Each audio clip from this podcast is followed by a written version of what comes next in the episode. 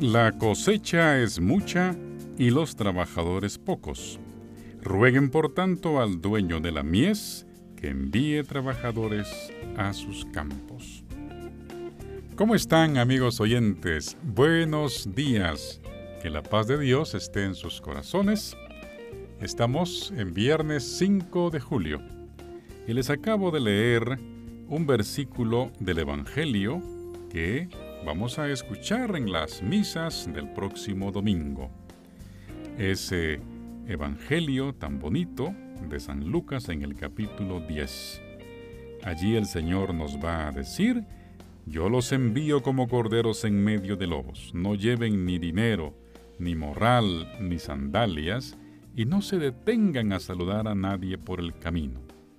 Cuando entren en una casa, digan que la paz reine en esta casa. Y si allí hay gente amante de la paz, el deseo de paz de ustedes se cumplirá. Si no, no se cumplirá. Palabra del Señor. Es como una probadita de esa palabra que se nos va a proclamar en el domingo decimocuarto del tiempo ordinario, o sea, este domingo que viene 7 de julio. Bueno, pues desde ya a prepararnos para participar con alegría y con mucha fe en la misa parroquial a la que domingo a domingo debemos acudir.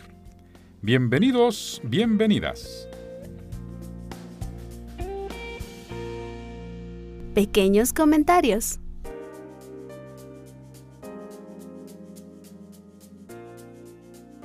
Ya se están haciendo todos los preparativos para celebrar a la Virgen del Carmen. Recibí una cartita firmada por el padre Eddie René Calvillo, que es canciller de la curia, y pues también está encargado de todo el culto y la devoción a la Virgen del Carmen allá en el Cerrito.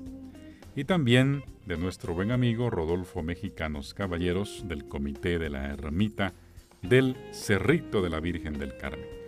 Y nos indica que este sábado a las 6.30 de la tarde habrá un concierto serenata de alabados, sones y marchas en honor de Nuestra Señora del Carmen, ofrecido por la Banda Filarmónica del maestro Cristian González, entrada gratuita.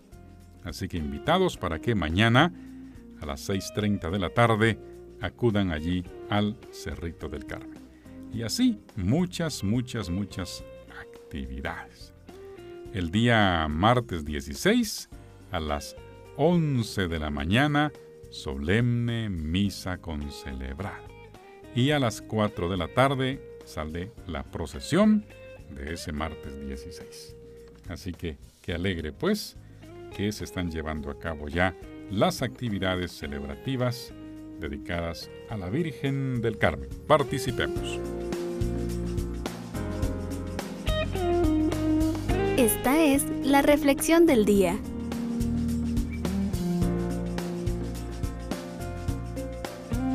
Cerremos el tema de la autoestima que hemos venido tratando en estos días. ¿Qué conductas indican que tenemos una alta autoestima? Bueno, tener ganas de aprender, de intentar hacer algo. Eso dice mucho de nuestra autoestima. Claro, también ahí podríamos hablar un poco qué tan, tan tristes o deprimidos estamos o desganados, ¿verdad? Pero cuando uno tiene una buena autoestima, pues tiene ganas de hacer cosas, de proyectarse hacia la vida. Somos optimistas con respecto al futuro, y no solamente al futuro lejano, sino al futuro inmediato. Yo hoy, por ejemplo, puedo estar pensando qué voy a hacer el domingo o qué voy a hacer mañana y qué planes tengo para la otra semana, cómo me estoy preparando ya para el mes de agosto, cómo me estoy preparando para el mes de octubre con la Virgencita del Rosario, en fin, tengo deseos de vivir. Cuando uno tiene una buena autoestima, también establece objetivos y establece metas. Eh, aunque yo esté hoy aquí trabajando para ustedes, por la gracia de Dios, también puedo estar pensando, me gustaría tomar un curso tal, me gustaría dar una conferencia sobre tal tema. El otro año quisiera hacer esto y lo otro. Objetivos y metas en la vida. Eso dice mucho de mi autoestima. También una buena autoestima me permite estar seguro y ser responsable de lo que estoy haciendo.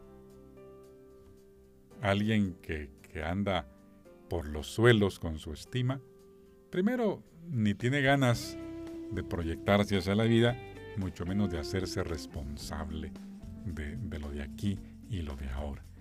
Siempre eh, una baja autoestima vive delegando cosas, como decimos en buen chapín, haciéndonos los locos. El que tiene una buena autoestima se responsabiliza de sus planes, de sus proyectos, de su vida, hasta de sus errores. También cuando hay una buena autoestima nosotros nos volvemos autocríticos, aprendemos de nuestros errores, enfrentamos los fracasos y problemas y no nos quedamos ahí detenidos en el problema o en el fracaso. Es más, a veces no le llamamos fracaso, sino un aprendizaje. Por eso, si nosotros llevamos ya muchos meses con una baja autoestima, hay que buscar ayuda, porque de repente ya no estamos hablando solamente de una baja autoestima o una supuesta timidez, sino que posiblemente estemos caminando ya en una depresión. Y esperemos no llegar a eso, porque déjeme decirle que la depresión es una enfermedad complicada. Ciertamente puede haber una depresión leve, Puede haber una, depresión moderada y una depresión grave. Pero de pronto estamos ahí metidos en una depresión leve. Por eso es bueno, si esto ya lleva mucho tiempo en su vida, hacerse eh, ver por un especialista de la conducta que le ayude. O buscar usted ayuda en su parroquia, buscar ayuda con su sacerdote, buscar ayuda integrándose a un equipo de crecimiento espiritual en donde se anime usted. Porque sabe tan bonito que es cuando uno tiene actividades, cuando uno se integra, por ejemplo, por ejemplo, en la parroquia, que hay que ir al grupo, que hay que hacer carteles, que hay que preparar los cantos, que le asignan a usted estar en la misa de tal horario, que ahora hay que ir a esto, y eso mismo le ocupa a usted y está en actividades.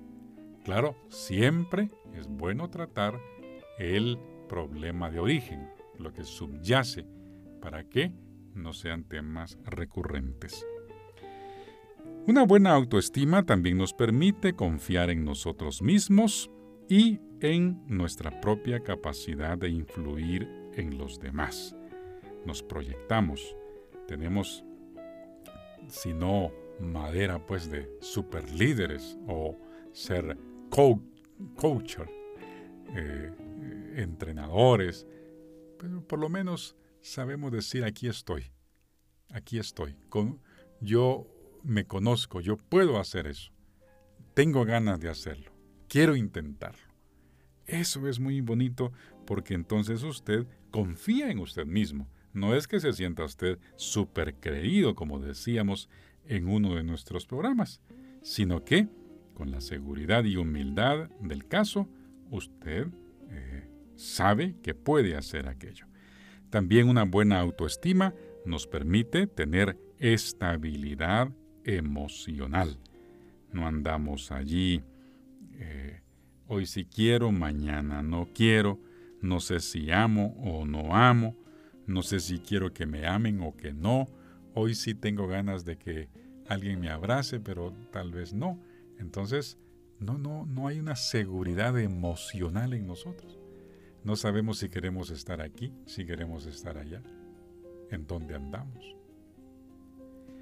También nos permite tener una buena comunicación. Las habilidades de comunicación, las habilidades sociales, también dicen mucho de una buena autoestima.